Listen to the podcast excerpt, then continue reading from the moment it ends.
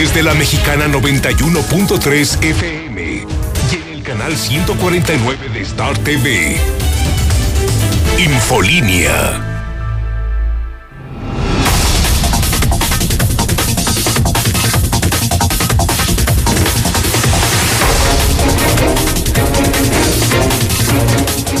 Dos de la tarde en punto, ya a las 14 horas de este lunes 20 de enero del 2020. Soy Lucero Álvarez. Me escucha en mi casa en la mexicana 91.3 de FM y también ahora usted ya me puede ver a través de la señal de Star TV y estamos en televisión solo en el canal 149 para que esté atento y siga las noticias que le tenemos preparados esta tarde. Usted está en la sintonía correcta y también está en el espacio más escuchado, en el número uno de audiencia, Infolínea Vespertino. Quédese conmigo, lo invito a que nos acompañe el resto de la hora. Ya comenzamos.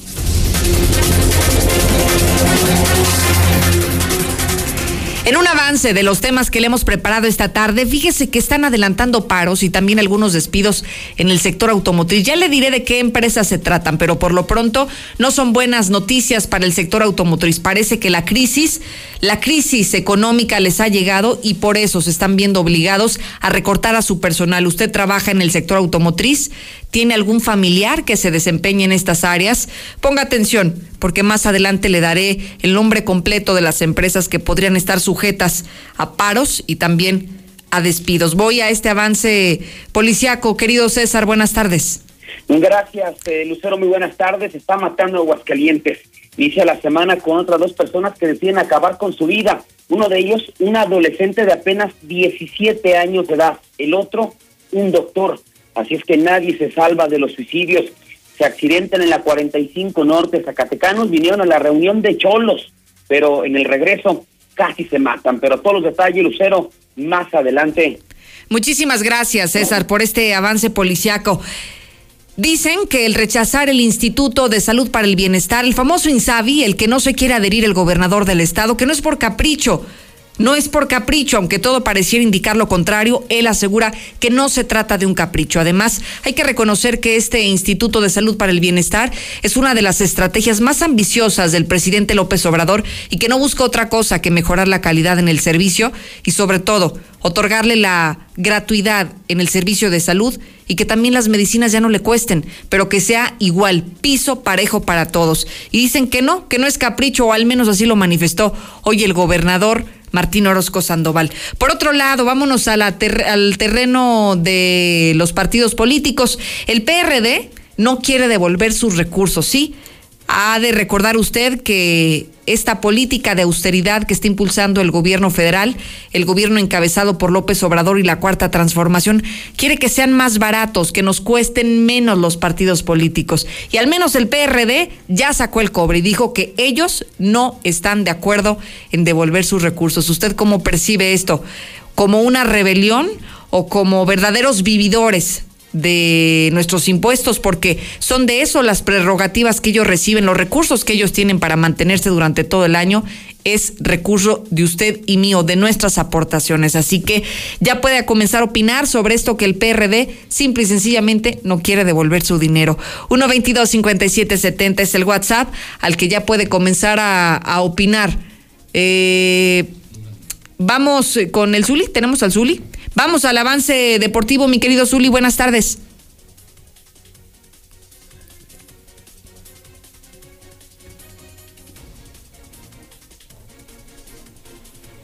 Adelante, Zuli, buenas tardes.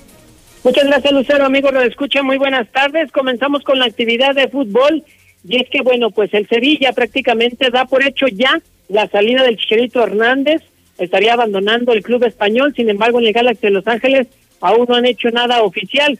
Y también el América, pues con bajas importantes de cada lo que será su siguiente duelo, ya que el Hidrocálido Córdoba y pues eh, también eh, Bruno Valdés no han entrenado y Roger Martínez pues no saben si se va o se queda. Así es que estoy mucho más, Lucero, más adelante. Muchísimas gracias, Misuli, por la información deportiva. Déjeme compartirle que el termómetro en este instante marca 20 grados la temperatura en Aguascalientes, un cielo, sí, parcialmente nublado, pero se siente calorcito en las calles de la ciudad. Y a diferencia de lo que vivimos durante el fin de semana, Al parecer no hay pronóstico de lluvia, aunque sí tenemos una humedad importante. Prácticamente el 40% de humedad es lo que se está registrando en Aguascalientes y bueno, también hubo algunas afectaciones justamente por lo que vivimos el fin de semana por las lluvias recientes y algunas granizadas que registraron también municipios del interior. Ya le tendré el saldo, el saldo de los daños de las lluvias de este fin de semana para que también se quede pendiente de lo que más adelante le vamos a compartir. Recuerde que estamos en vivo y en directo a través de nuestras redes sociales. Puede ya estar en contacto con nosotros a través de Infolínea Noticias y en lo personal como Lucero Álvarez en Facebook para que conozca desde ahora el rostro de la noticia. Dos con seis.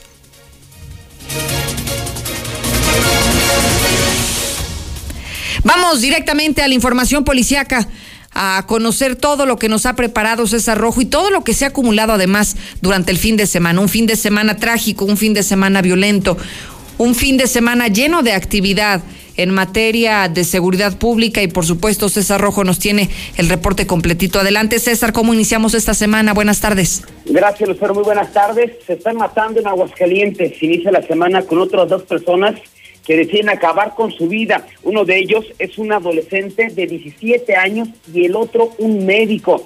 Así es que prácticamente nadie se salva de esta epidemia aquí en Aguascalientes. La primera tragedia se dio pasada a las 7 de la mañana de este lunes, cuando los servicios de emergencia reportaron que en la avenida Chapala, esquina con la avenida Rivera, en el municipio de San Francisco de los Romos, en el fraccionamiento de La Rivera, encontraba una persona que intentaba quitarse la vida. Al sitio trasladaron policías estatales y paramédicos.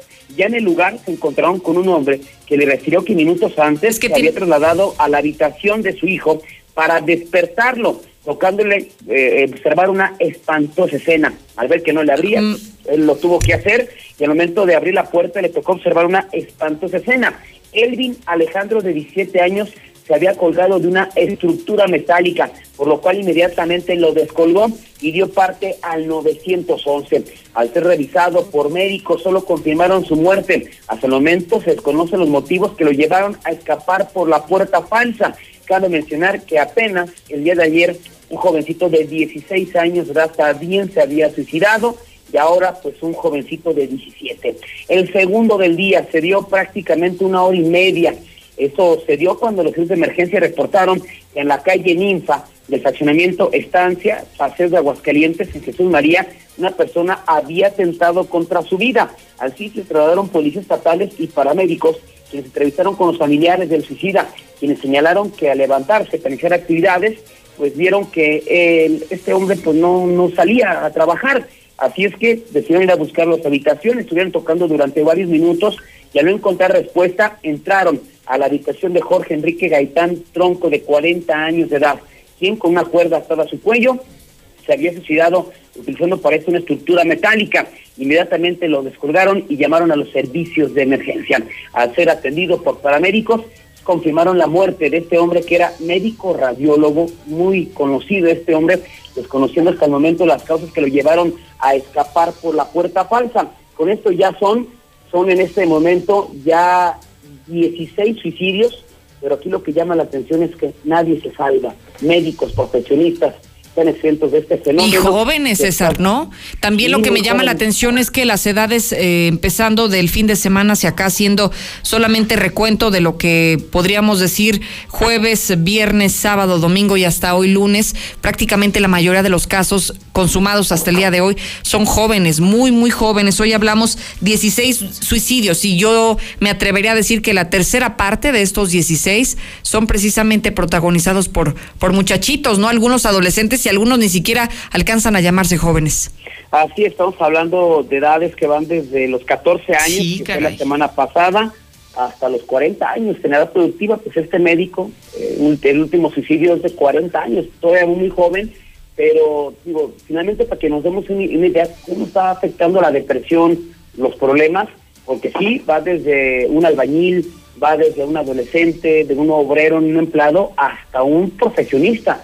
Entonces, prácticamente nadie se está salvando, Luciano. Y que sabes que valdría la pena pensar, César, en, en cuál es la raíz del problema, porque si, si vemos de estos 16 casos el perfil del suicida, prácticamente es difícil que podamos establecer un perfil porque son completamente diferentes. Algunos son profesionistas, algunos solamente realizan oficios, algunos son jóvenes, algunos están en, en edad productiva. Vamos, se vuelve cada vez, creo yo, más complejo, César, determinar cuál es la causa que lleva a las personas a atentar contra su vida, porque estamos hablando de perfiles eh, muy diversos que nos impide conocer la raíz de todo este fenómeno. Si bien los especialistas aseguran que es un tema multifactorial, seguramente habrá algo que tengan todas esas personas que los está llevando a quitarse la vida.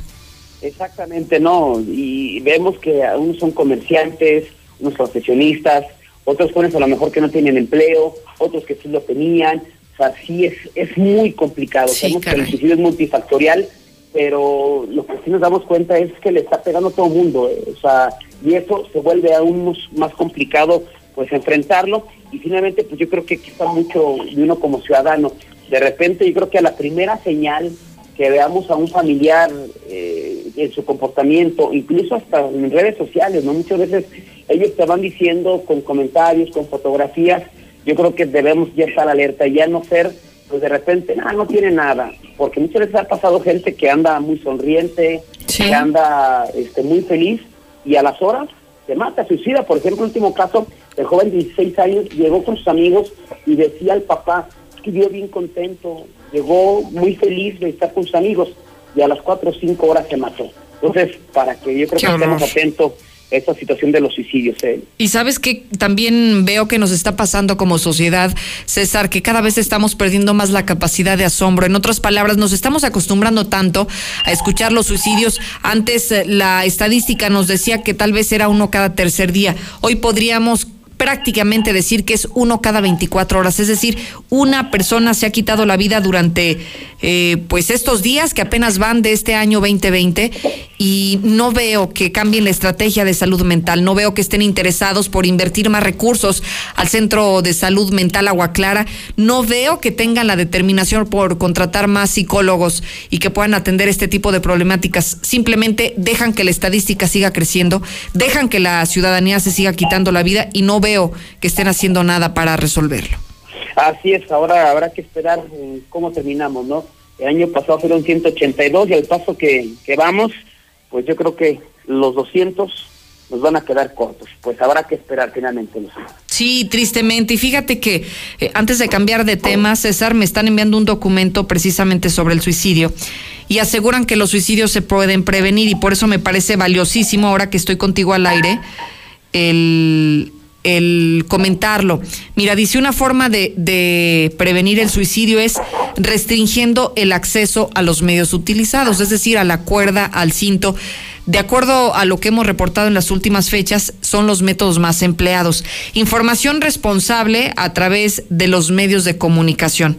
Introducción de políticas sobre las bebidas embriagantes seguimiento y apoyo de la sociedad, formación del personal sanitario e identificación y tratamiento temprano. Yo creo que aquí nos cae el saco a todos, ¿no? Todos tenemos un granito de responsabilidad que debemos de atender. Exactamente, y digo, sí, obviamente a las, a las autoridades eh, estar, eh, obviamente, pues ya eh, de alguna manera obligarlos o exigirles que ya se pongan las pilas pero también yo insisto, ¿no? Como, como familia, ¿qué estamos haciendo? O sea, finalmente creo que no está de más estar pendiente de nuestros familiares ante cualquier llamadita, y yo, yo escuchaba eh, en muchas ocasiones, este, Lucero, que decía el doctor Rijalva, ya aunque una persona te diga, es que me quiero morir, ay, me voy a matar. Es un signo de alerta. Es, el, es la primera llamadita. Sí. sí, Entonces, muchas veces, para que no lo tomemos en broma, que alguien nos dice de nuestra familia, ah, es que me voy a matar es porque algo, algo ya Algo no está bien, ¿eh? Y que no es ninguna broma y que no lo tomemos como un, fue, como un juego, que lo tomemos como, eh, como una forma de que nos están envolviendo, nos están chantajeando. Hay que poner atención. Y bueno, César, nada más para cerrar esta, esta intervención sobre los suicidios, fíjate que hay algo que me, me, me, me dio escalofrío al leerlo. Dice, la mortalidad por suicidio es superior a la mortalidad causada por la guerra y por los homicidios. Así que la gente que se está quitando la vida todavía es mucho más que la que puede perder su vida en la guerra o porque ha sido ejecutada. Pero bueno, con eso lo dejamos, el, al menos el tema del suicidio y con la recomendación oportuna que les acabas de comentar. Así es, Lucero, pues así es que la gente, pues que finalmente se cuide y que está pendiente de sus seres queridos. Ya no queremos más suicidios. Y en más información, pues también eh, comentarte que pues se registró un accidente brutal en la 45 Norte. Zacatecanos vinieron a la reunión del Cholo pero en el regreso casi se matan. El accidente se registró durante la madrugada de este lunes cuando los servicios de emergencia reportaron que sobre la 45 Norte, frente a la comunidad de Margaritas, en el municipio de Jesús María, se había registrado un accidente donde había varias personas prensadas.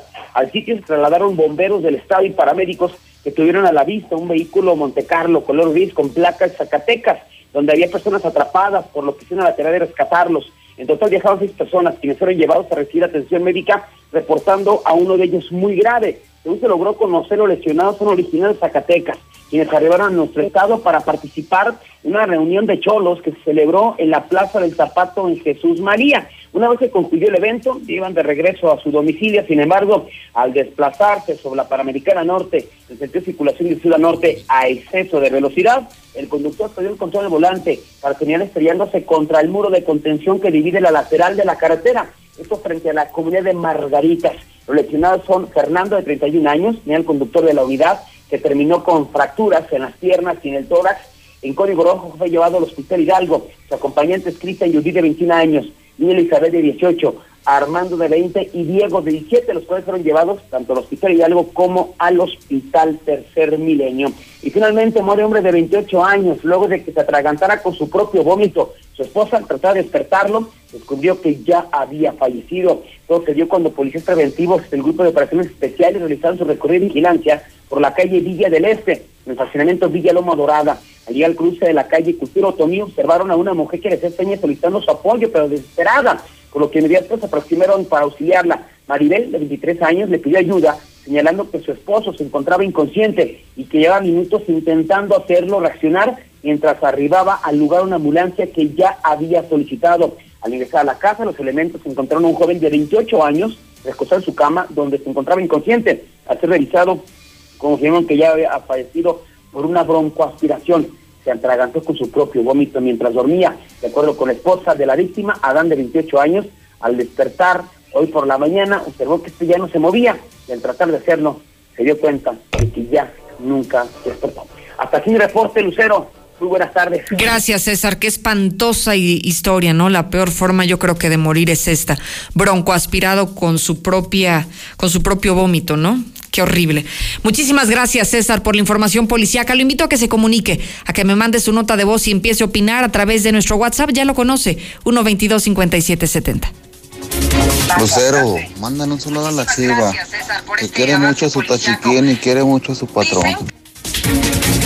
Buenas tardes, Luceritos. Oye, a ver si nos mandan acá los del agua, acá el presidente se ponga más las pilas. Hay muchos en el Buenavista, bien a gusto robándose el agua, en el Buenavista 2, también Jesús María. Adelante, Zuli, buenas tardes. Pues mira, este, buenas tardes. Eh, no es dinero de ellos para empezar. El dinero es del pueblo, que les quede bien claro a esos amigos. Y si en verdad trabajaran y hicieran hicieran su trabajo como debe de ser, que hicieran iniciativas, propuestas y... Buenas tardes, Lucerito. Darte mi punto de vista. De todos los este, llegados al gobierno, diputados, son servidores públicos, pero ¿sabes qué? Es una bola de mantenidos por todo el pueblo de Aguascalientes. Falta de agua en vías de Nuestra Señora, sector Guadalupe, desde Antier, no hay agua. Buenas tardes, Lucero, comentándote que ya estamos hartos de tantos olores. Hay una vivienda donde hay 14 perros. El domicilio es Avenida Vista de Oriente 805, Vista de Oriente, segunda sección. Te adjunté la fotografía de un hoyo que está en mera enfrente del Parián y enfrente de lo que es tercera orden. Ya tiene varios meses así. Los de casa nada más pusieron ese, ese postecito de seguridad. No lo arreglan. Y al parecer pues así es como trabajan los señores de casa. En la mexicana 91.3 canal 149 de Star TV. En el Partido Verde queremos que nunca falte algo que aprender, un sueño que perseguir o alguien a quien amar. Este 2020 tendremos la oportunidad de seguir trabajando juntos, porque ustedes como nosotros queremos un México más justo y más incluyente. Claro, sin olvidar nuestros pilares como un mejor medio ambiente y el bienestar de los animales. Por eso, a nombre de las y los integrantes del Partido Verde, les damos las gracias por otro año de entrega y compromiso, deseándoles lo mejor para este 2020. Partido Verde conocido, el primo del amigo que se desarrolla en este sector y que por lo tanto les va a interesar esto que les hemos preparado.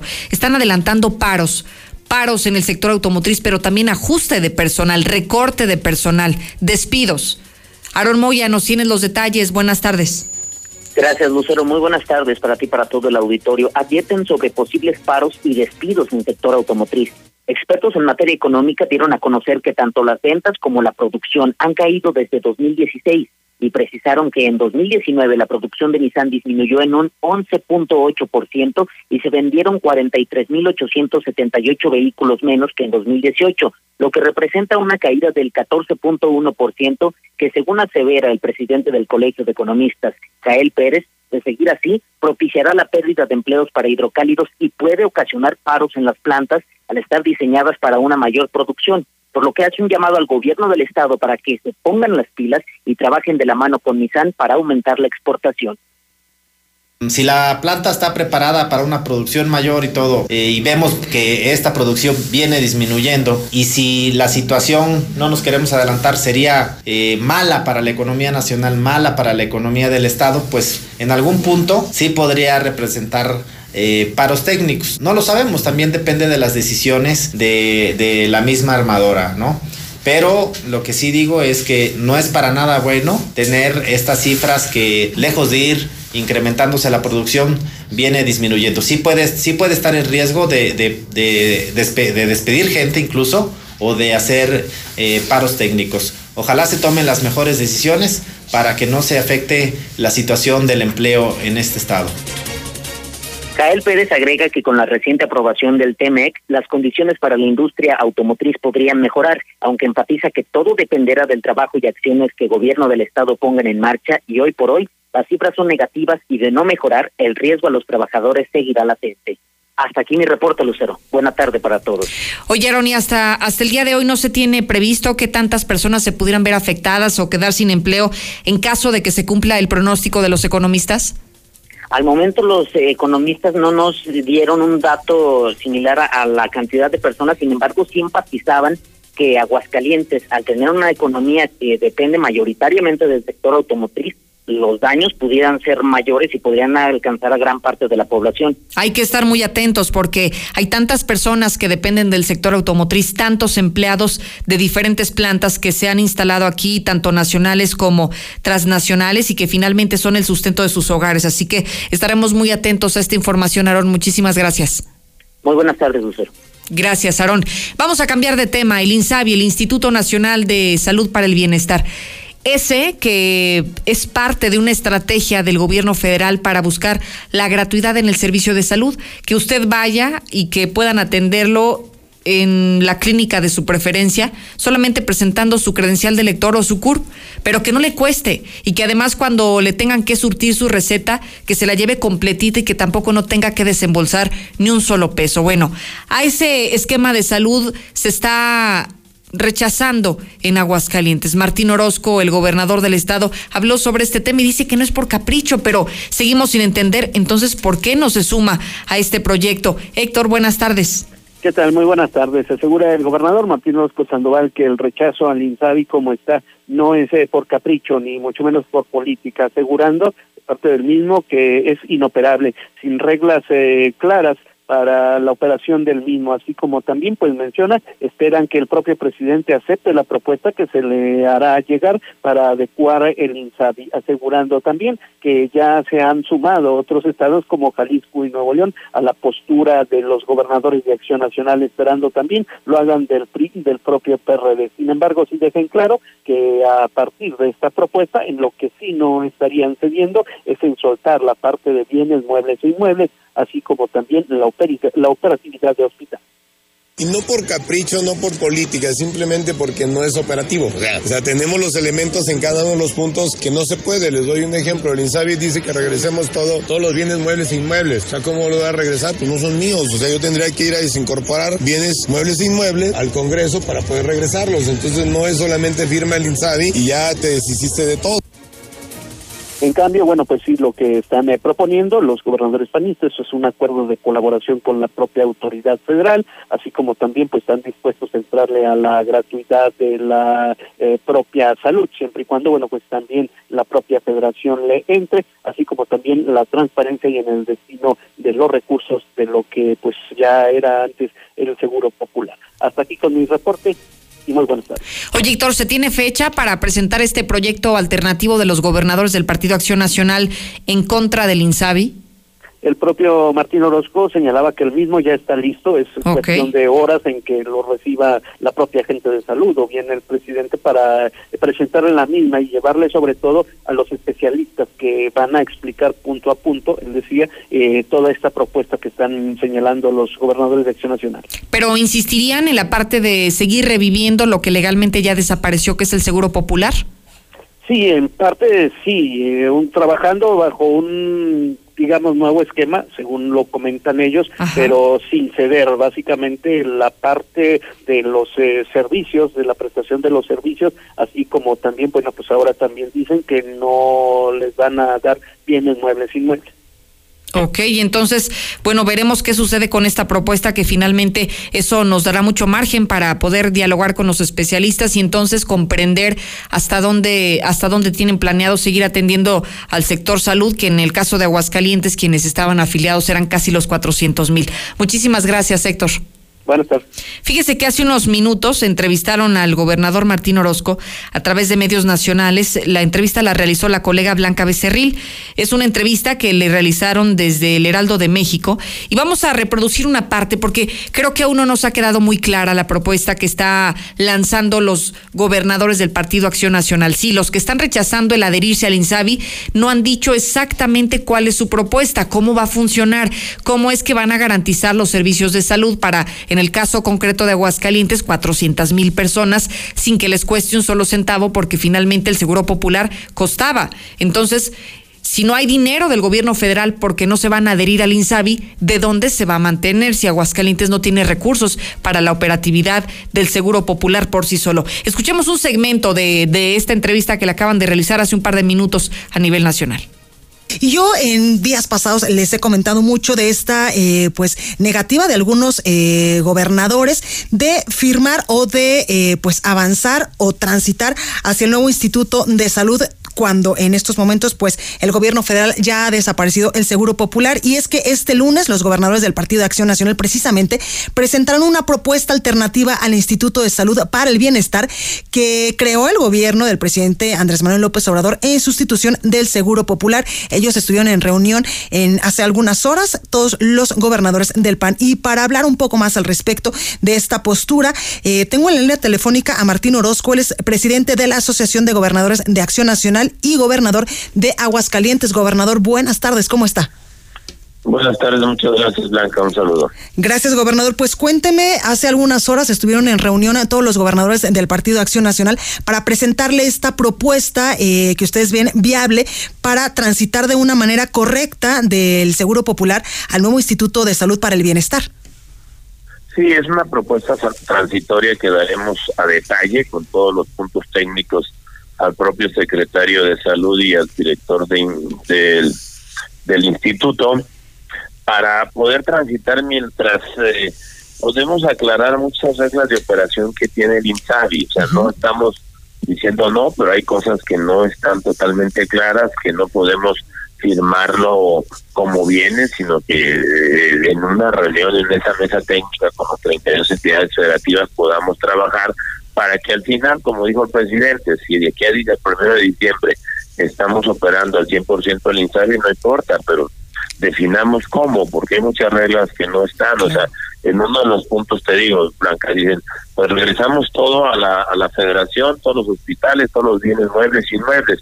Pues yo no puedo firmar algo así porque los bienes muebles, bien, bienes, los bienes muebles y inmuebles no son míos, son del Estado. Claro. Yo tengo un proceso de desincorporación en mi Congreso del Estado para poder desincorporarlos. Tema gratuidad al 100% para todos. Pues sí, perfecto, pero ¿cuánto nos va a costar?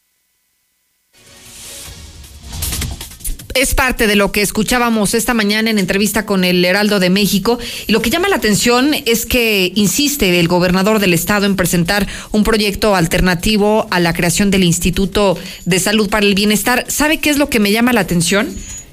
Están diciendo que, por ejemplo, en el caso del gobierno federal, López Obrador ya les puso un ultimátum. López Obrador dijo que tenían hasta el día último de este mes, hasta el 31 de enero, para sumarse a este proyecto. Si no se suman, entonces, entonces verán las verdaderas consecuencias. Seguramente nos quedaremos sin recursos del gobierno federal, sin el apoyo solidario del gobierno federal, porque son ellos quienes se están oponiendo a la creación del INSABI. Así que quedan prácticamente 11 días a partir del día de hoy, 11 días para que recapaciten los gobernadores del Partido Acción Nacional, se adhieran a la creación del INSABI y entonces que dejen de tener en incertidumbre a los que antes eran beneficiarios del Seguro Popular. Muchas personas, cientos de personas en el caso de Aguascalientes y que es un tema que seguramente a estas alturas del partido ya deberían de resolver. Y que no, que no operen con, por capricho, que piensen con la cabeza fría y que vean realmente el impacto que esto va a traer a la salud de las y los mexicanos. Acompáñenme a una breve pausa, ya regreso en la mexicana 91.3. Buenas tardes, escucho la mexicana. Oye, no puede, no puede este gobernar un estado tan pequeño y quiere de, quiere asesorar al presidente de la República en sus decisiones, que no sea güey. Sí, buenas tardes. Oye, para hacer un reporte de a la mexicana. Acá en Gámez Orozco y Carlos Agredo a un lado del 1719 está una quesería. El señor de la quesería sacó lo, el desperdicio y todo lo aventó a la calle, el suero, y huele tan feo, es un olor nauseabundo, y está a un lado de la escuela. Hay niños y toda la gente está pasando donde huele feo. Las casas vecinas huelen asquerosas. No sé si pueden mandar ahorita a alguien a revisar salubridad o a alguien para que lo monten a ese señor la doctora María García Barra es especialista en el cuidado de sus ojos. Le ofrece diagnósticos, tratamientos para glaucoma, catarata, carnosidad y adaptación de lentes. Agende su cita al 449-331-9631 y 41. Inicie este 2020 con un chequeo médico completo. Hoy la Fundación Cardiovascular de Aguascalientes ofrece electrocardiograma, 25 exámenes de laboratorio, estudio de osteoporosis y valoración médica. Todo esto solo por 800 pesos. Así que aproveche y llámeles para que aparte su espacio al 917-1770.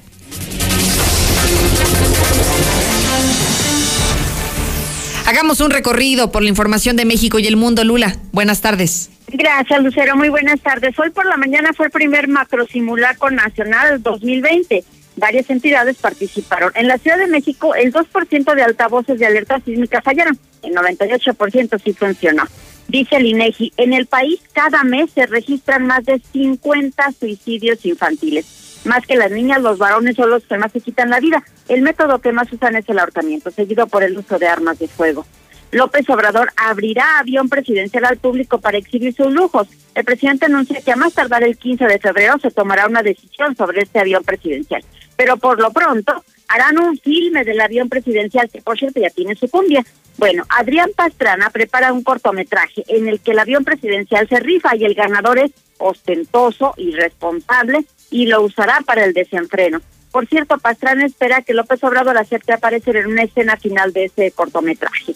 Y en cuanto a la cumbia del avión presidencial, pues ya se está escuchando en redes sociales y al parecer le ha gustado a la gente. Sí, la cumbia, pues.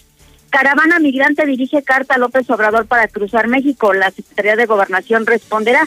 Los integrantes de la caravana de migrantes Dios es Amor 2020 se comprometen a mantener el orden y disciplina por los lugares que atraviesen en México. Y pues ya les contestaron. México, eh, sea, o sea, más bien permitirá a los migrantes ingresar al país solo si cumplen con los requisitos de la ley de migración. Así ya le respondió el Instituto Nacional de Migración. Los hispanos dan la espalda a Donald Trump. De acuerdo con Pew Research Center, dos de cada tres latinos votarán por los demócratas. El Partido Demócrata tiene una ventaja de casi dos a uno entre los latinos, por cierto. Arranca mitin a favor de armas en Estados Unidos bajo máxima tensión. Miles de personas se reúnen en la ciudad de Richmond, en Virginia, para manifestarse a favor de las armas de fuego, en medio de una gran vigilancia. Escapan cerca de 100 reos de una cárcel en Paraguay. Unos 92 reos paraguayos y brasileños, pertenecientes en su mayoría a un mismo grupo criminal, escaparon de una cárcel de la ciudad paraguaya de Pedro Juan Caballero. Las autoridades han organizado operativos, pero hasta el momento no han recuperado a ninguno de ellos. Hasta aquí mi reporte. Buenas tardes. Gracias, Lula Reyes, por la información de México y el mundo. Y ahora nos enlazamos contigo, mi querido Zuli. Buenas tardes. ¿Qué tal, Lucero, amigo Radio Escucha? Muy buenas tardes. Comenzamos con la actividad de fútbol. Y es que el conjunto del Sevilla, ya en España, prácticamente da ya por un hecho la salida del mexicano Javier Chicherito Hernández. Sin embargo, en el Galaxy de Los Ángeles, equipo de la MLS que lo pretende, no han hecho nada oficial, solamente han apartado el número 14 para que ningún jugador pueda obtener ese número. Veremos en las siguientes horas se dice ya algo de manera oficial o seguirá todavía las especulaciones. Por lo pronto, repito, pues el Sevilla prácticamente dan por hecho la salida del mexicano. Además, en las Águilas del América, pues hay problemas, incluso hasta para entrenar, entrenan a medias con un equipo parchado, y es que el día de hoy no tuvo actividad ni Bruno Valdés ni el hidrocálido Sebastián Córdoba, y además, oye Martínez, bueno, pues está todavía, si se queda o se va, por eso prácticamente no lo han utilizado. Además, Jorge Sampaoli, el estratega argentino, no está en la mira de Cruz Azul, luego de que se llegó a especular de que pudiera ser uno de los candidatos, incluso no solamente para revelar a, relevar a Ciboldi, sino para hacerse cargo del equipo desde el arranque del torneo. Así es que en este instante, pues no es alguna opción para los cementeros. Y también, bueno, pues el día de hoy se confirmó lo que será la vestimenta para los equipos del Super Bowl el próximo domingo 2 de febrero, donde los jefes de Kansas City están utilizando el jersey en color rojo, mientras que los 49 de San Francisco lo utilizarán en blanco. Así será la vestimenta para este Super Bowl. Pues eh, también el Super Domingo que usted puede seguir en vivo a través de Star TV. Hasta aquí con la información, Lucero. Muy buenas tardes. Muchísimas gracias, Misuli, por la información deportiva. Ya ha llegado el momento de despedirnos. Gracias a Osvaldo y a Yupi por estar atentos a la producción de este espacio. Yo le invito a que se quede conmigo el resto del día. Estoy en mis redes sociales como Lucero Álvarez para que me siga en Facebook y en Twitter y sobre todo se entere de lo más relevante. Mañana lo espero puntual a las dos.